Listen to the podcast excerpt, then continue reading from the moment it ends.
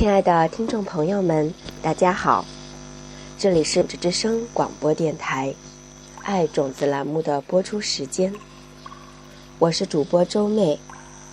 今天我和大家继续分享问题八十八。我们的感情非常好，但只有一件事情例外。我的伴侣真的好吵，每当我小睡片刻。看书或是听音乐的时候，都会一直听到连续不断甩门的声音、碗盘叮当作响的声音和椅子刮过地板刺耳的声音。要种下什么种子，才能够让他稍加敏锐地意识到宁静的美妙之处？我正暂住在大卫和珍妮特的家中。他们是我在德克萨斯州休斯顿的老朋友，同时也是我的学生。我来这里上几天，由一个来自印度东部瓦拉纳西的著名歌手所开办的音乐课程。聊天时，我差不多一直跟随大卫在屋子里兜转，从一个房间到另一个房间。到目前为止。他用办公室的电脑查看了工作上的邮件，走到屋外去拿了报纸，瞄了几分钟后就丢在厨房的后面上，用他的苹果音乐播放器浏览了几首歌曲，还从冰箱里拿出了一串葡萄。我就抓住他的手臂，把他拉到餐桌旁的一张椅子上。坐了下来。你知道种子的原理对吧？我问道。当然，他说。你去年在教堂开讲座的时候，已经非常详细的解释过。那很好。既然如此，我有一个问题要问你。如果你为了想要任何东西而种种子，找到伴侣，父亲一张信用卡。背部不再作痛，你需要另外一个人吗？当然需要，那是你常说的。但你觉得呢？你能不能在自己身上种种子？就你自己一个人？大卫想了一会儿。其实，我也不知道。我的意思是，种子的好坏取决于你是否有伤害或帮助某个人。所以，这看来有某个人的存在是挺重要的。我的意思是，我并不太清楚何以如此，但直觉上，夜里就像回音一样，你需要有某一个人，才能够把这个夜里反弹回来给自己。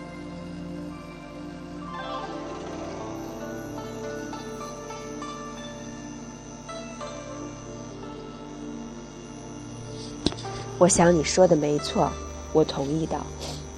关于这一点，我曾经想了很久。为什么你需要某个人，才能够把业力反弹回来呢？我们静静坐了一会儿，我看得出来，这对大卫来讲已经蛮困难。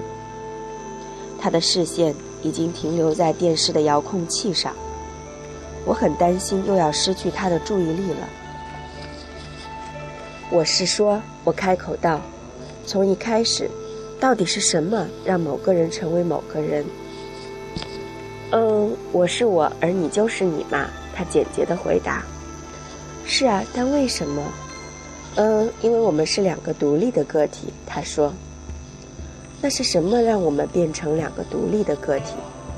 大卫把另一个葡萄丢到嘴里，然后边吃边看电视。就算跟我说话时也是如此。嗯，就像是当我咬下这颗葡萄的时候，你尝不着味道，只有我能尝到。这就证明了我们是两个独立的个体。所以，可能种种子的唯一方法就是为别人做事，而不是只为自己做，就像是要无私才可以。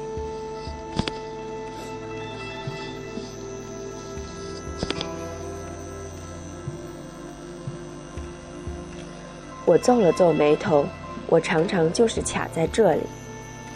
可到最后，你帮助他人所做的一切，也都在帮助你自己呀，因为业力总会回到你身上。而这也就是说，其他的人和你似乎不是分隔开的。我的意思是，要心想事成的唯一方法，是去帮助他人得到他们想要的东西。那样的话。通过做一件事，你们两个都得到各自想要的。大卫停止了咀嚼，他现在正全神贯注。嗯，那好像是说你们两个人，其实在某个程度上就是一个人，只不过是在两个躯体里。我是说，如果我帮助你，就等于帮助我自己的话。他更深入的思考，嗯，那也可能是相反的情况。也许夜里能管用的原因，是因为某个程度上，另一个人就是我。可如果是这样的话，我应该也可以对自己做一些事情，来种下种子才对。那西藏古老的经典怎么说？他问道。嗯，其实也并没有清楚说明。我承认。除了一个我想到的例子，一谈起很严重的负面业力，他们都会提到自杀。他们认为人生非常难得，难以言表的珍贵，是一个可以载我们达成我们和所有人的梦想的交通工具。因此，他们认为，如果你故意毁坏这个交通工具，那将是你能种下的最糟糕的种子之一。而你只需要在自己身上种下这颗种子。哈，他说道，然后继咀嚼。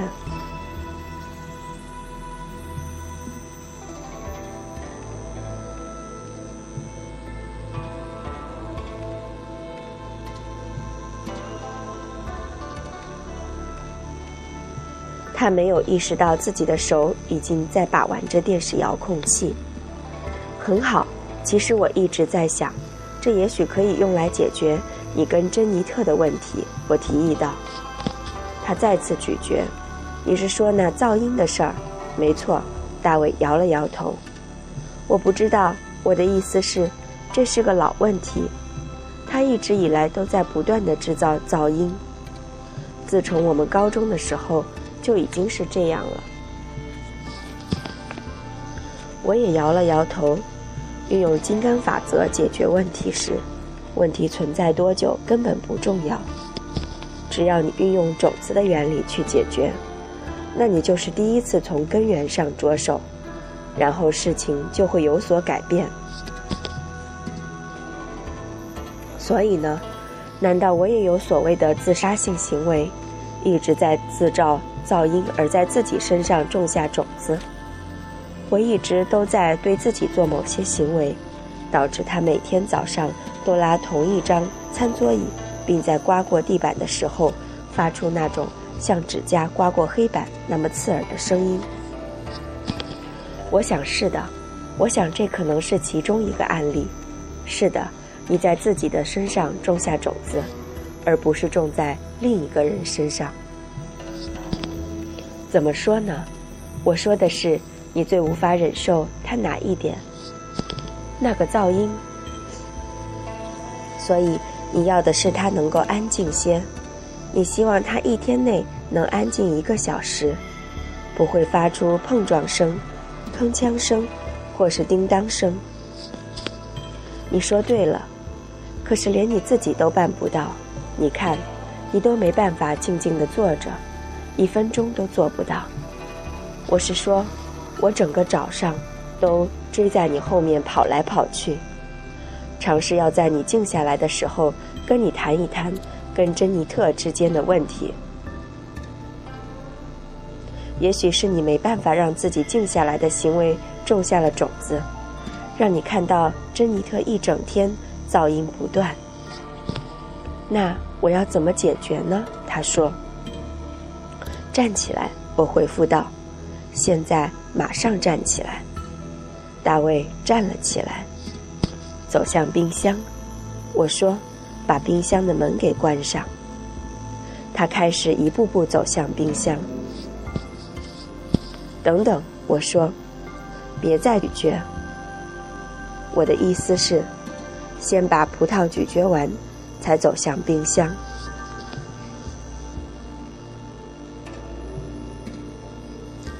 翻了个白眼，在原地站着不动，并把葡萄咀嚼完毕后吞下。接着，他继续迈向冰箱。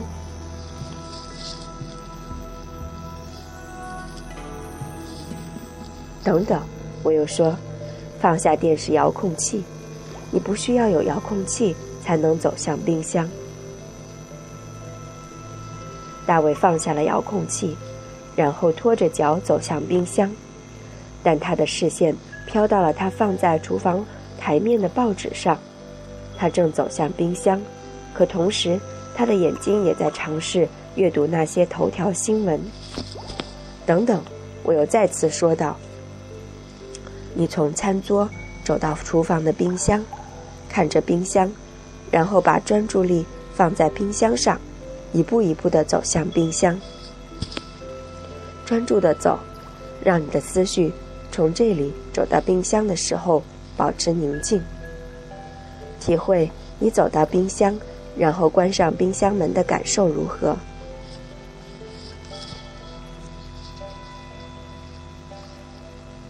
这中间不要想到其他三件事情，脑袋里不要有任何杂念。大卫集中精神在冰箱门上，然后宁静地走向冰箱。这几乎就像舞蹈一样，而且我发誓，在那一刻，他看起来就像是名优雅的芭蕾舞者。他有意识地把手放在冰箱的把手上，然后有意识地关上冰箱的门。最后有意识地走回餐桌。嘿，这感觉妙极了，他说道。妙的地方在于，你刚刚的行为已经让珍妮特能够安静一些了。我微笑道。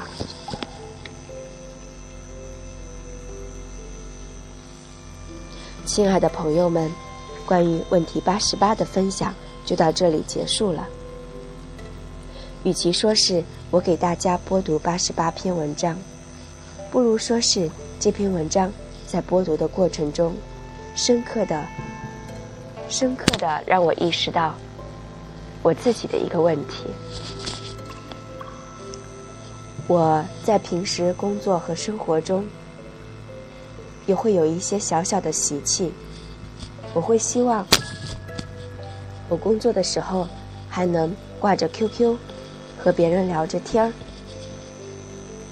或者是我坐在做某件事情的时候，我还希望一边吃着东西。我希望能够有更多的东西来填满我。那读了这篇故事的分享之后，我知道我自己的问题了。当我在同时做好几件事的时候。想好几件的事的时候，我的念头和我的大脑，其实我并没有真正的、全然的去感受到那件事所带给我的快乐。所以，从今天开始，我会努力的在我的生活中去做到一次只做一件事情，去享受这件事情，去沉醉在这件事情所带给我的感受，而不要。起心动念中，去贪求更多，最后一件事情都没有全然的感受到。那我想，通过这样的一个行为和念头的改变，我一定会在我的大脑和我的身心深处创造一个非常宁静的环境，也会给自己带来更多的平静和喜悦，也会让我看到一个更加宁静专注的世界。